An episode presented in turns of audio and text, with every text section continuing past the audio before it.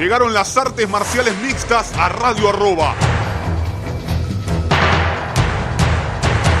Míralo en Facebook Live, facebook.com barra Tenemos Acción.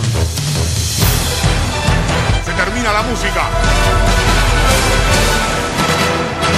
Comienza Tenemos Acción.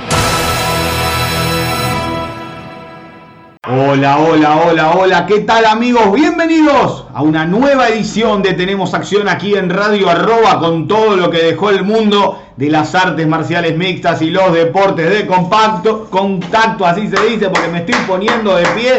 Aplaudimos al nuevo campeón de peso semi completo de UFC, Glover Teixeira, porque cuando te digan que no se puede, ahí lo tenés a Glover.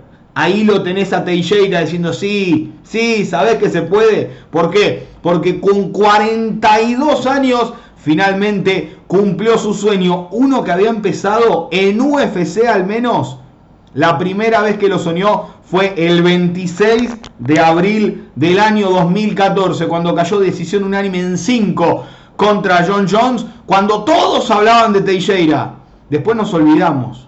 Nos habíamos olvidado, un peleador veterano brasileño que daba buenas peleas, que a veces le iba bien, a veces le iba mal, pero perdón por haber arrancado de esta manera, los aplausos, al grito, porque la verdad, loco, se lo merece. Y qué semana que nos dieron Blajovic y Teixeira. Es tu cumpleaños, te regalo una birra, te, canto el feliz cumpleaños en conferencia de prensa. No necesito que se insulten, no necesito que se peleen, necesito que sean respetuosos, que se suban y vean qué pasa. Bueno, ¿qué pasó? Aplanadora Teixeira. La verdad que Blajovic no estuvo nunca en pelea. No lo dejó entrar en pelea, porque en el primer round lo derribó casi que con facilidad, lo puso para abajo y lo controló. Chicos, casi lo finaliza con un movimiento que es para abrir la guardia. Mark Kerr en Pride lo hacía. Vieja escuela. Pelea vieja escuela, pero realmente en todo sentido pelea vieja escuela. Porque Blajovic estaba de la guardia, Teixeira le pegaba de arriba. Y en el segundo round, en el segundo round, yo tenía la sensación, cuando le defendió los dos derribos, ya está listo, se quema y lo duerme, dije. Me dio esa sensación. Y en el primer intercambio que tuvieron, casi lo duerme Teixeira. Lo hizo retroceder, aprovechó, derribó, ganó la espalda y terminó finalizando. 42 años. Si habíamos hablado de Blajovic como esa historia de rearmarse, tener que cambiar todo para ser campeón, Teixeira es uno de ellos también. Porque a Teixeira lo mandaron a pelear con Carl Robertson. ¿Se entiende? Con todo el respeto que me merece Carl Robertson. Era un tipo que querían que apuntale a otros para que sean campeones. No, dijo Glover. No, no, no, no. Porque Carl Robertson casi lo noquea y Teixeira le dio vuelta a la pelea. Porque Cutelaba casi lo noquea y Teixeira le dio vuelta a la pelea y dijo, me mandaron de probador. Bueno, Ahora que me den las chances a mí, le ganó a Smith, le ganó a Marreta. Tuvo la chance por el título y no la desaprovechó. Teixeira que era en su momento como el, gran, compañero de equipo de, de Chuck Liddell. Siempre se hablaba de Teixeira y no, podía, no tenía la visa para no tenía visa de trabajo Teixeira. Y le costó muchísimo llegar a UFC a Teixeira. Y realmente hizo algo que peleadores que en teoría tenían mayor nivel que él no pudieron hacer. No se pudieron reinventar, no pudieron ganar esas peleas. Shogun Rua, que fue campeón de UFC, después los años le pasaron factura y nunca más volvió a ser ese tipo duro. Eh, y en la misma categoría, en las 205 libras. Eh, ¿Quién más? A ver, por ejemplo, Jacare Sousa, que fue y vino en categoría, subió, bajó, no pudo.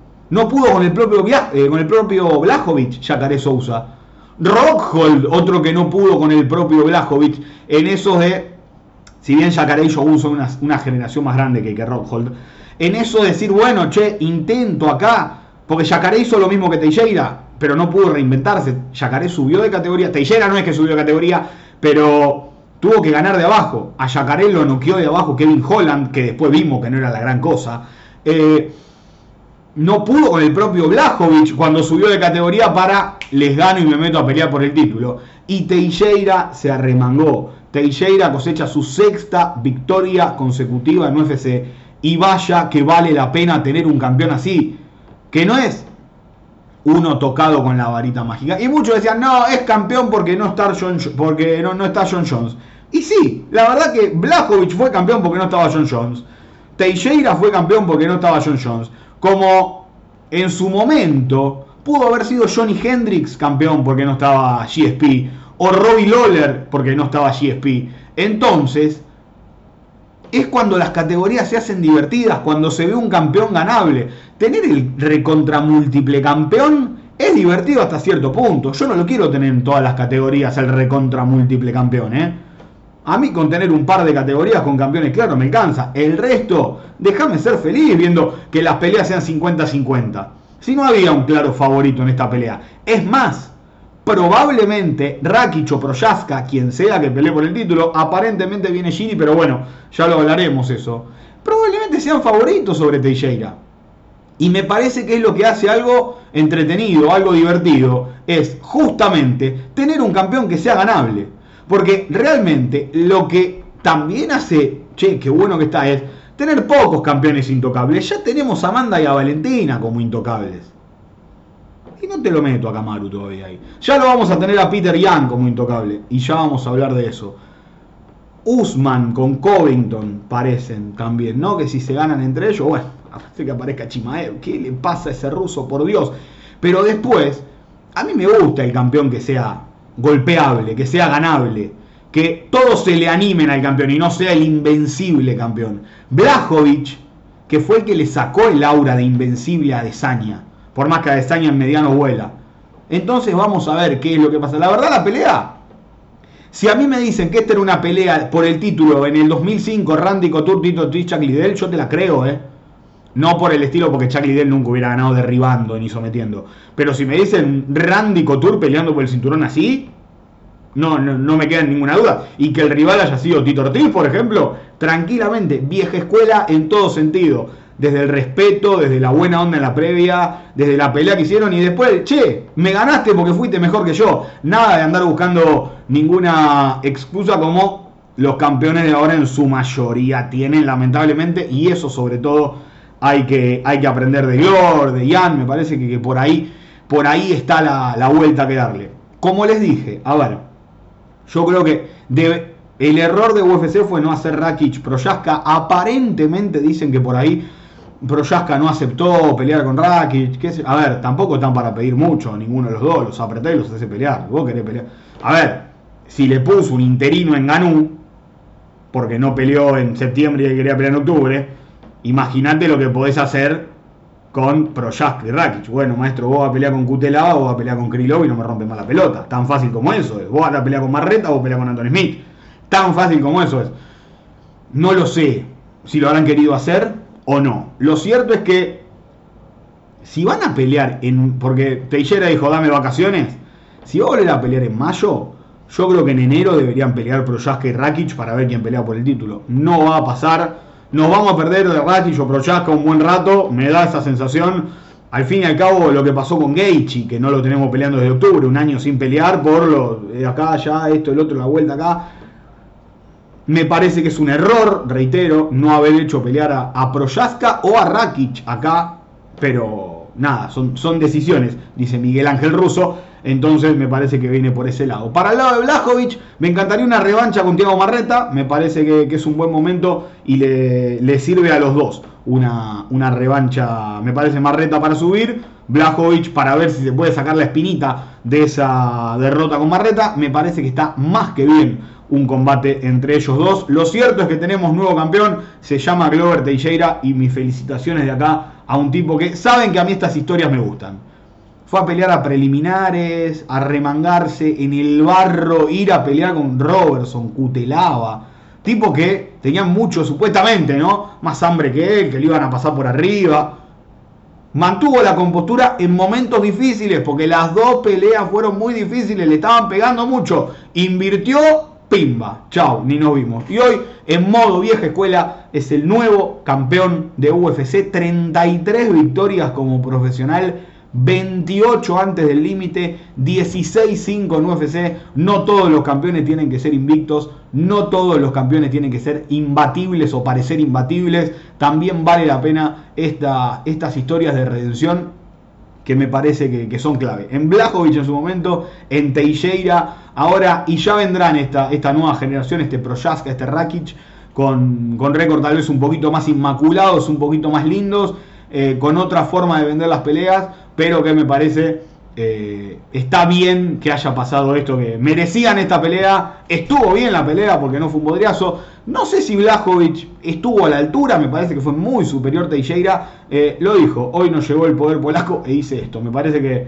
no peleó bien Blajovic, todo lo contrario Teixeira, y por eso tenemos nuevo campeón de peso semi completo de UFC. En la pelea coestelar volvió el cinturón a donde tenía que nunca haber seguido, aunque sea interino en, esta, en esta ocasión, Peter Yan, que, a ver, tiene muchísimos rivales aún, muchísimos rivales aún. Primero, la unificación con Sterling clave, pero no vaya a ser cosa que esta descalificación con Aljamain Sterling justamente en su último combate sea como la descalificación de John Jones contra Matt Hamill, ¿no? Porque se lo ve que es un pibe al que lo golpean, pero tiene una capacidad de adaptarse al caos que hizo parecer a Sanhagen un tipo que tiene ángulos como él solo, que pega donde no se debe pegar normalmente, tipo normal en cuanto al striking.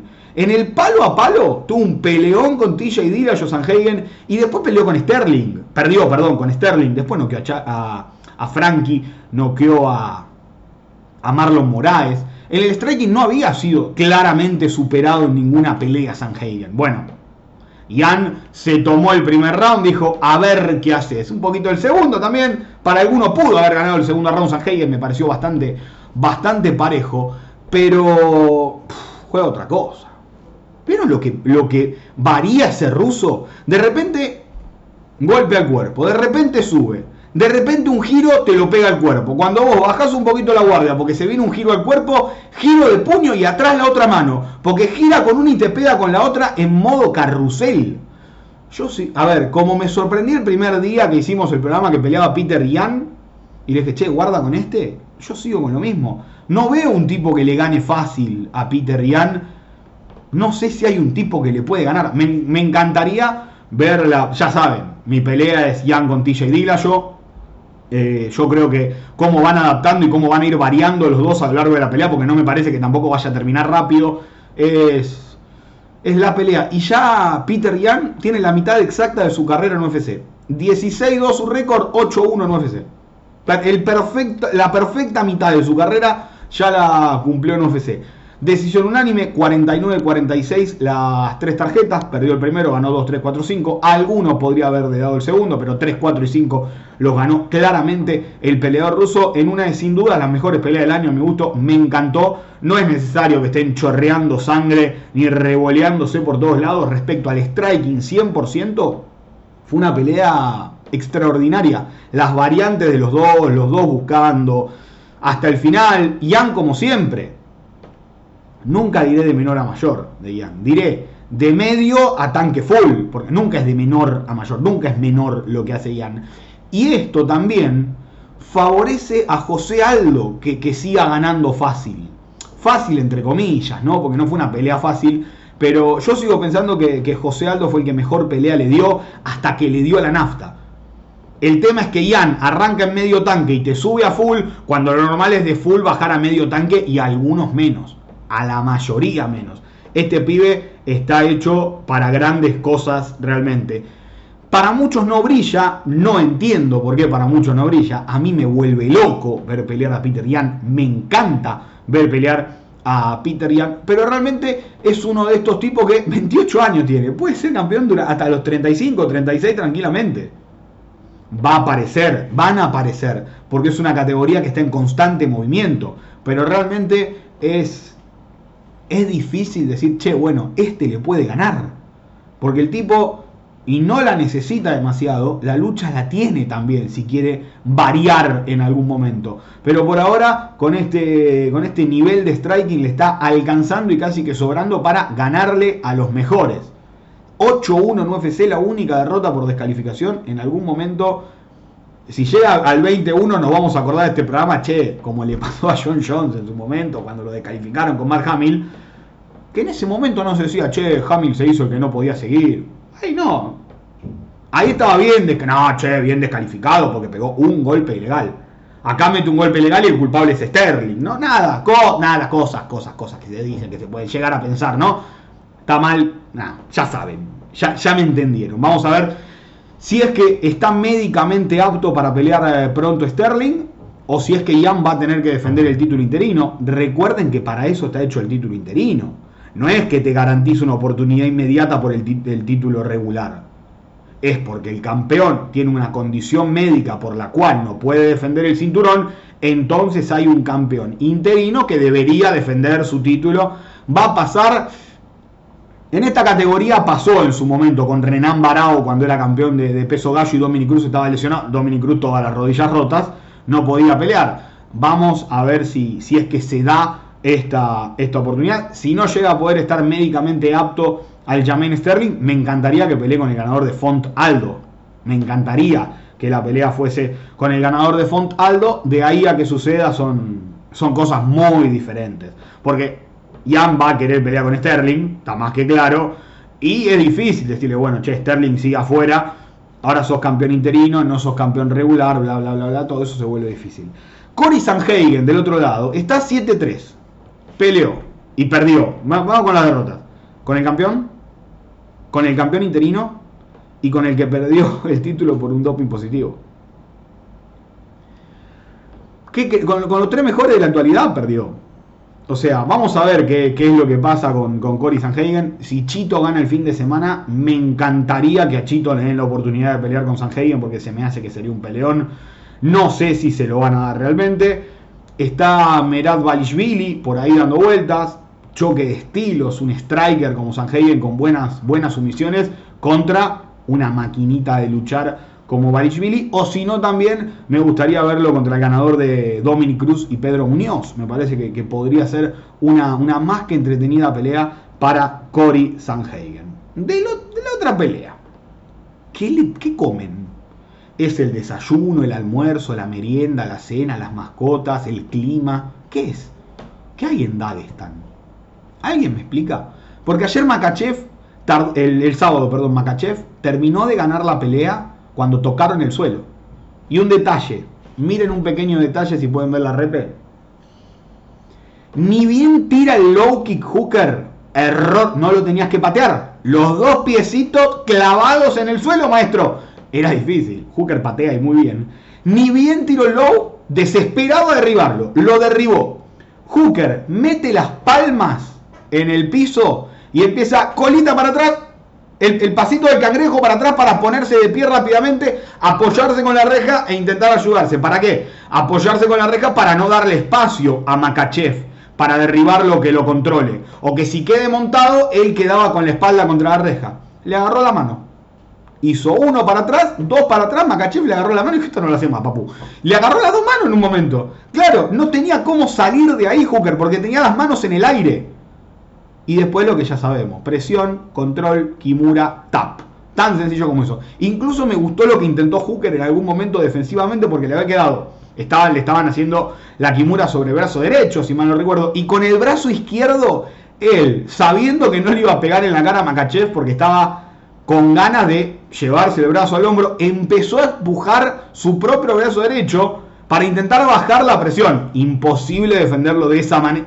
Imposible defenderlo aunque sea lo intentó de otra manera, no le salió. Eh, a Hooker que tomó la pelea con un mes de anticipación, me saco el sombrero ante Hooker que si ganaba íbamos a decir que crack, si pierde terminó perdiendo. Está 1-3 en las últimas cuatro, le ganó a Hack Paraz, perdió con Poirier, con Chandler y ahora con Makachev.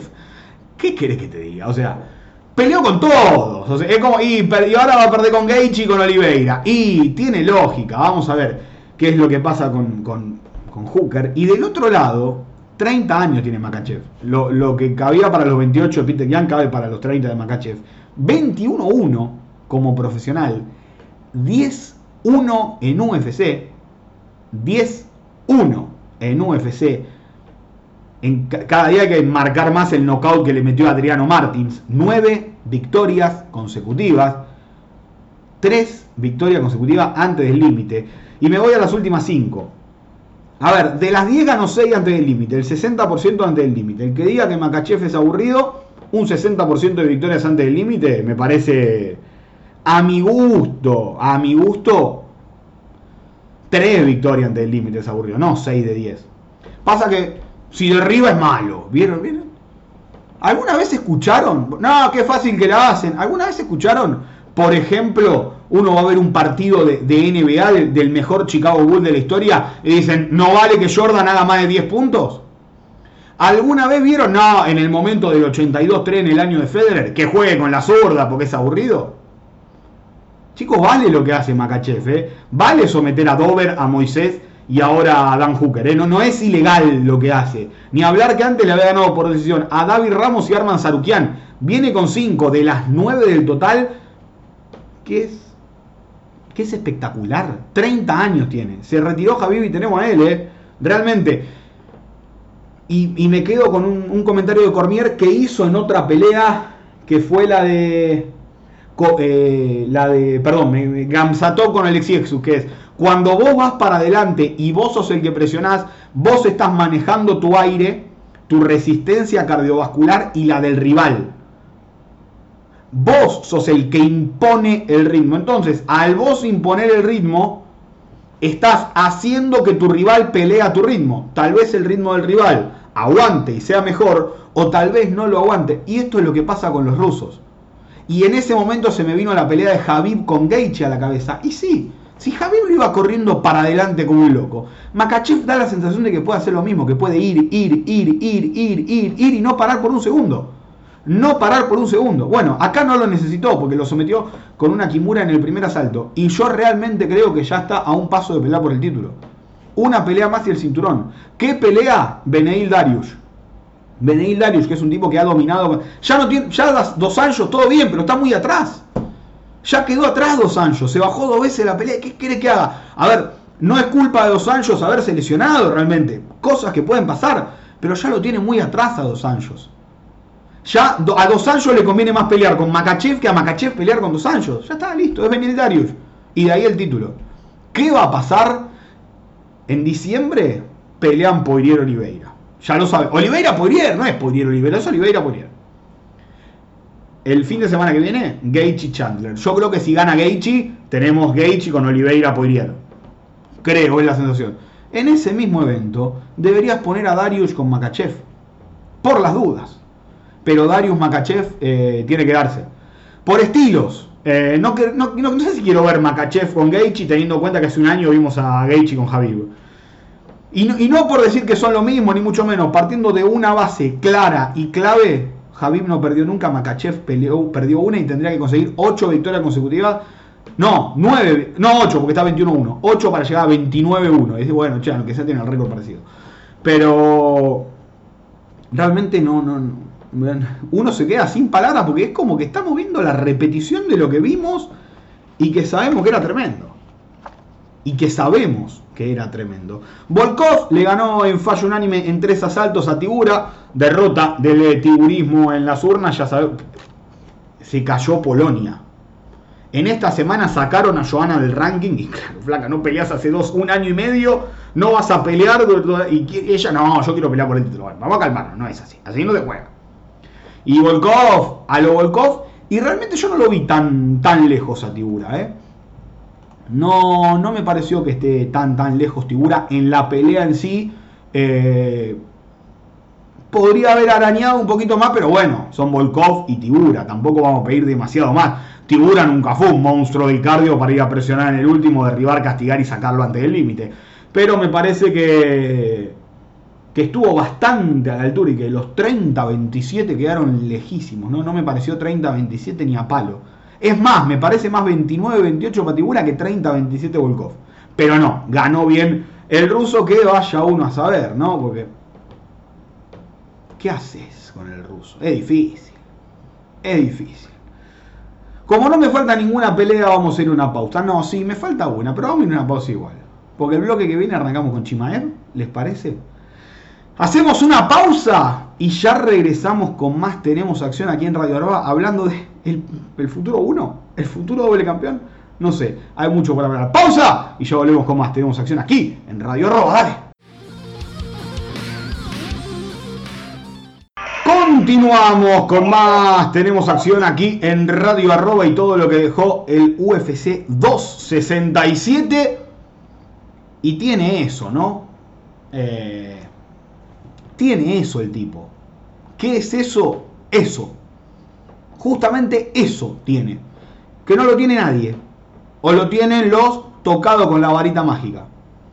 Pero puede perder 200 peleas. Pero eso lo sigue teniendo. Que es... En, Estados Unidos dicen Star Power. El poder de estrella acá no suena lindo. Pero Chimaev es así. 4 de 4 en UFC, 4 de 4 performance de la noche y le pegaron dos piñas en toda su carrera. 27 eh, años, 10-0 como profesional, las 10 ante el límite, 7 en el primero. ¿Merecía pelear con Li Jingliang? Y no. ¿Qué no vamos a mentir? Pero tiene eso. Tiene eso que después se va a hacer complicado. Después se va a hacer complicado, no ahora. Después se va a hacer complicado cuando, si llega a perder una pelea en algún momento, que tampoco es que lo vamos a probarlo con, ¿no? De a poco, con calma, que es lo que quiero, ya, y que lo prueben, ya está. No le podés ofrecer al 15, no le podés ofrecer a Salikov o a Poncinibio. No se lo puedes ofrecer porque el tipo no lo va a agarrar. Porque para qué no quiero pelear arriba, te dice. Y con lógica, y cuando vos tenés un diamante en la mano, porque es eso, es un diamante, Chimaev, 27 años tiene. Un tipo que estuvo más de... A ver, me encantaría, le juro, es mucho laburo, pero me encantaría ver cuántos tipos están 4-0 en UFC y tienen 10 victorias. Como para ver qué tanto se habla de ellos. Porque debe haber Makachev está 9-0 y todavía no, en las últimas 9 digo. Eh, Ankalaev ni hablar, Ankalaev 7-0 en las últimas 7. Ni pelota, pero tenemos un pibe que le ganó a John Phillips en mediano. Le ganó a Riz McKee, un peleador de peso liviano que subió a Welter para hacer debut en UFC. Perdió con Alex Moroni y lo rajaron y noqueó ayer al Merchant. Esa fue la de Merchant. Fue la primera con un tipo más o menos probado. Después recordemos que John Phillips perdió con Don G Park, si no me acuerdo mal, es el nombre del coreano con el que peleó, y, Park le metió récord de golpes conectados en el suelo, algo así había sido. Entonces, como que fue una tromba Chimaev, pero había sido en tres meses. Tuvo COVID, durísima recuperación, se bajó tres veces de pelea con Leon Edwards, eh, una vez Edwards y un par de veces él, él se bajó, peleó con Li Jingliang, Li Jingliang un tipo que no será campeón del mundo, pero que está recontra reprobado. ¡Qué grandote! ¿Se acuerdan la diferencia de físico que tenía con Poncinibio? Decíamos, che, el chino es grandote, el chino difícil. Y el estilo que tiene Chimaev no va de acuerdo a su biotipo físico. Generalmente el luchador del estilo de Chimaev, tronco cortito, piernas cortitas, va cerradito para adelante, este tipo es enorme y se, Fíjense que lo levantó a, Li Jingliang y lo levantó un poco más para ponerlo de cabeza en el suelo. Literalmente de cabeza no, porque hubiera sido ilegal. Pero para derribarlo. Y hablaba y hablaba con Dana White mientras lo derribaba. Eh, tiene algo. No sé qué tiene. Porque, lo, a ver, más o menos parecido pasó con McGregor cuando le ganó a Marcus Brimage. No sé cuánto venderá Chimaev pero tiene la atención de todos. Todos queremos ver pelear a Chimaev ya, de vuelta, ahora. Porque otra vez volvieron a no pegarle. ¿Cuál fue el error de Li Jingliang? Los dos piecitos metidos, tiró un bombazo que fue el único que pudo tirar, el otro bajó y lo puso para abajo. Tampoco le podés criticar demasiado a Li Jingliang. No le podés criticar mucho. Bancó el Mataleón como un campeón. ¿Podrá ser Chimaev esto con los top de UFC? Con los top 15 ya parece que sí. Ya da la sensación que sí. ¿Tendrá mandíbula Chimaev si le pegan una piña? Ahí no sé, no le pegan. ¿Podrá ir una pelea de perro Chimaev? Si es que no, sé. Porque hubo tres tipos que no estuvieron. A Mercer lo noqueó con una mano y Phyllis y McKee realmente no son nivel UFC top. La primera presentación ante un top barrió el piso con Xinjiang. 14 peleas tenía, 10-4 estaba en UFC Xinjiang. No, no peleó con uno. Bueno, cayó de rebote. No es que peleó con Alexander Hernández el día que Hernández después le ganó a Darius y quedó séptimo con una pelea. Le ganó un tipo que se ganó su lugar en el top. Vamos a ver para dónde sale todo esto. Yo sigo opinando lo mismo. Me encantaría verlo pelear con Vicente Luque. Me encantaría porque en cuanto a ranking, Chimaev lo aceptaría a Luque. Y en cuanto a repercusión, me parece que es una pelea más importante que cualquiera para Vicente. Porque con Ney Díaz no va a pelear. No, no me imagino a Ney Díaz. A ver, por más que ponga una fotito, ustedes vieron cómo es Ney Díaz. Depende del día, depende de la foto que pone. Covington va a pelear con Usman. Burns y Vicente no van a pelear entre ellos ni a palo. Leon Edward va a pelear con Masvidal. Luke ya le ganó a Chiesa, entonces el ganador de Chiesa Brady se vuelve medio raro. Vamos a ver dónde queda Chimaev en el ranking en todo esto. Porque. Ah, y ahí estamos con la meritocracia del ranking. Zaleski en un momento tuvo 7-0, Poncinibio tuvo. Y estaban arrastrando un lugar en el ranking diciendo me lo gané y perdía, uy, pum, chau, pum, chau, pum, chau. Y Chimaev es un tipo nuevo. 10 peleas tiene. 10 peleas tiene. Vamos a ver cómo sigue. Los pasos siguen siendo sólidos. Seguimos queriendo ver más de Chimaev. Pero espero no tener que esperar tanto. Ahora dijo que iba a volver a Suecia y ver qué, qué vacuna se podía dar para entrar a Estados Unidos y empezar a pelear en Estados Unidos. Cosa rara la del peleador. Que estuvo tan mal que había dicho que se iba a retirar porque no paraba de escupir sangre en la recuperación mala que le había sido el COVID y no se quiere vacunar. Estas cosas, borrachina, no, ya lo tuve dos veces, no lo voy a tener de vuelta. Nada. Cosa rara de los peleadores. Lo cierto es que estamos ahí. Vicente Luque, como les dije, o el ganador de Michael Chiesa con Sean Brady, me parece. A ver, Luque para el top 15, para el top 5, perdón, Brady Chiesa para el, para el top 10. El tema es que probablemente mañana, cuando salgan los rankings, mañana martes, esté por encima de Brady en el, en el, en el ranking. Entonces se vuelve medio complicado. Estaría buenísimo buscar qué peleadores están 4-0 en, en, UFC y no es, a ver, no es que, 4-0 y que haya sido un tipo que, venga de otra compañía siendo campeón, se, entiende, ¿no? Un tipo que esté 4-0 habiendo peleado un Brain nada más. Y en, alguna otra empresa chica. Eh, vamos, a, vamos a tomarnos esa, esa, esa chance de, ver qué, qué, es lo que pasa. Y yo sigo pensando lo mismo. Si Usman le gana a Covington, si Usman gana la próxima, eh, tiene que ser el 16-0 de Usman contra Chimaev en búsqueda del 17-0 para igualar a Anderson contra la joven. Yo sigo pensando lo mismo. Eh, la, idea cada vez cuadra más porque Usman va a pelear con Covington. Si Leon Edwards le gana más Vidal, probablemente sea Usman Edwards el, siguiente combate por, por el cinturón. Y si Usman le gana a Edwards, me parece que, sería el broche de oro buscar el 17-0, el récord histórico de Anderson Silva, contra esta bestia que podría estar 13-14-0 para esa fecha, tranquilamente. Me parece que, esa idea cada vez cuadra más. Después, Magomed Ankalaev le ganó a Volkan Ozdemir. Ozdemir siempre, o sea, si tenemos time, o, de es, es, difícil. No time es distinto. Porque los primeros dos minutos Odemir es un peligro. Más le metió un par de cascotazos a Ankalaev. Pero después se acomodó el ruso. 7-1 está. 7 victorias consecutivas. Veníamos de hablar uno que estaba 4-0 ganándole a McKee, Phillips y Merchant. Contra uno que está 7-1, 7-0 en las últimas 7 y nadie dice nada. ¿Se entiende? Entonces, o lo tenés o no lo tenés. Chimaev lo tiene, Ankalaev no lo tiene. He ahí la diferencia. ¿Qué es eso? El factor eso que vos tenés y, yo no, en ese caso de Ankalaev. La única derrota encima, a los 4.59 del tercer round con Paul Craig, una pelea que venía ganando. A Paul Craig le estaban metiendo la etiqueta en el traste para despedirlo de UFC. Calabó ese armbar de la nada. Tremendo. Eh, me encantaría verlo con Anthony Smith. Ahora Ankalaev y de ahí empezar a tomarlo como un serio candidato al cinturón. realmente tomarlo como un serio candidato al título. En una categoría en la cual puede pasar cualquier cosa, porque si me decís que el año que viene termina Rakic, Proyaska, Teixeira o Blajovic como campeón, cualquiera de los cuatro no, te digo que es ninguna locura. No me parece ninguna locura que cualquiera de esos cuatro sea campeón.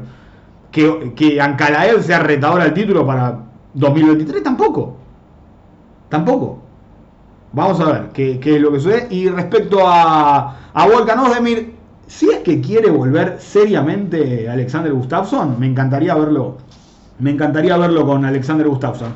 Después, a ver, y nos estamos quedando cortísimos de tiempo porque se veía venir esto. Amanda Rivas le ganó a Virna Jandirova, Subaira Tujubov le ganó a Ricardo Ramos, Duraev le ganó a Kopilov. Como que se bajó un poco el tren de, de Duraev.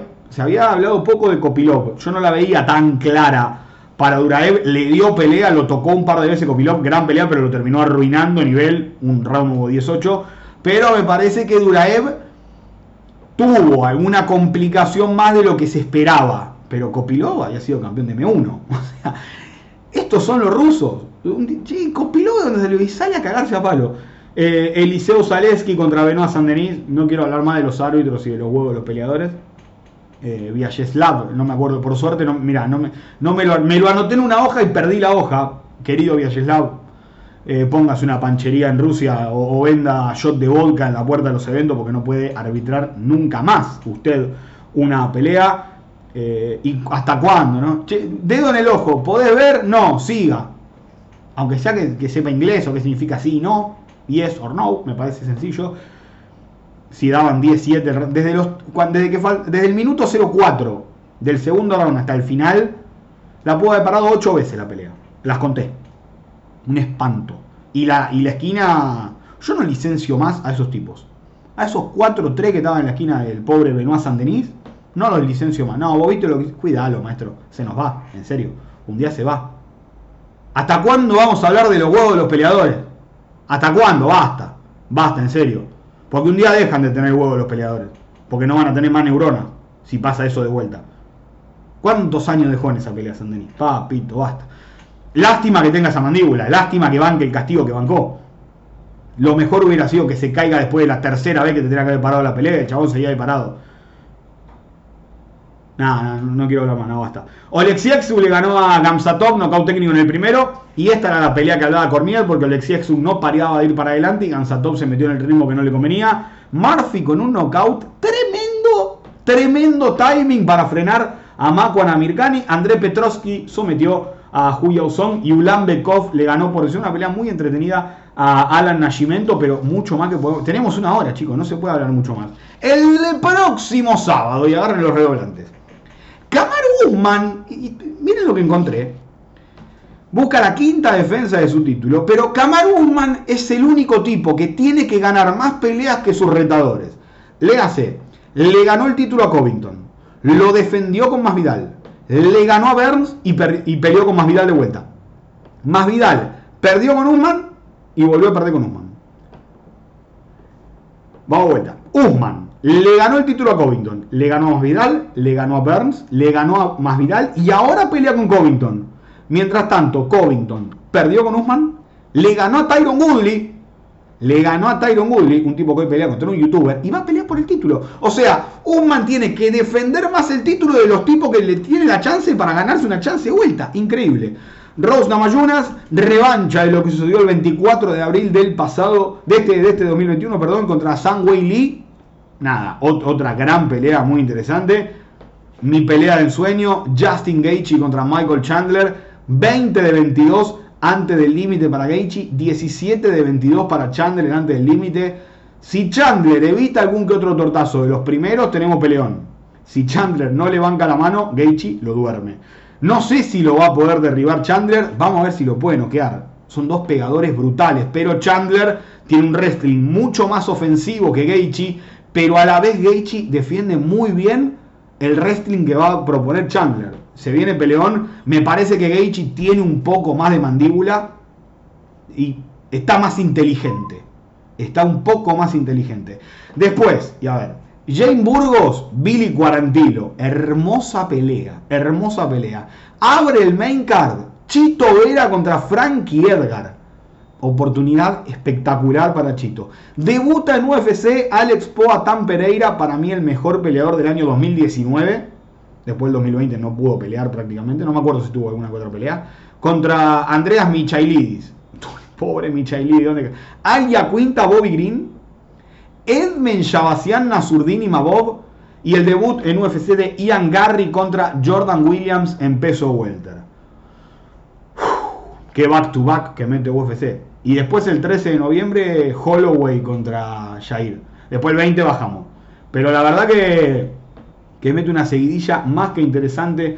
UFC será en el Madison Square Garden, el evento horario de siempre, 11 debe arrancar a las 7 de la tarde hora argentina, no me acuerdo la cantidad de peleas, pero 7, 7 y media, a las 21 arranca las segundas preliminares, a las 23 por supuesto arranca el main card, así que nada, nada de andar teniendo demasiado cuidado acá. Acá horario normal, horario de siempre, y creo que después se va acomodando más o menos, aunque sea por la media tarde de Argentina, no vamos a estar teniendo al menos las próximas semanas eventos por la mañana o por la tarde, así que ya lo saben, UFC 268, el main card a las 11 de Argentina y al día siguiente cambia el horario, tengo entendido, entonces va a ser una horita más tarde después los eventos de UFC, así que un poquito más tarde van a ir estando los, los eventos de, UFC con el cambio horario norteamericano hasta el mes de marzo, ya los main card de los pay-per-view que se van en Estados Unidos van a estar arrancando a las 12 de la noche.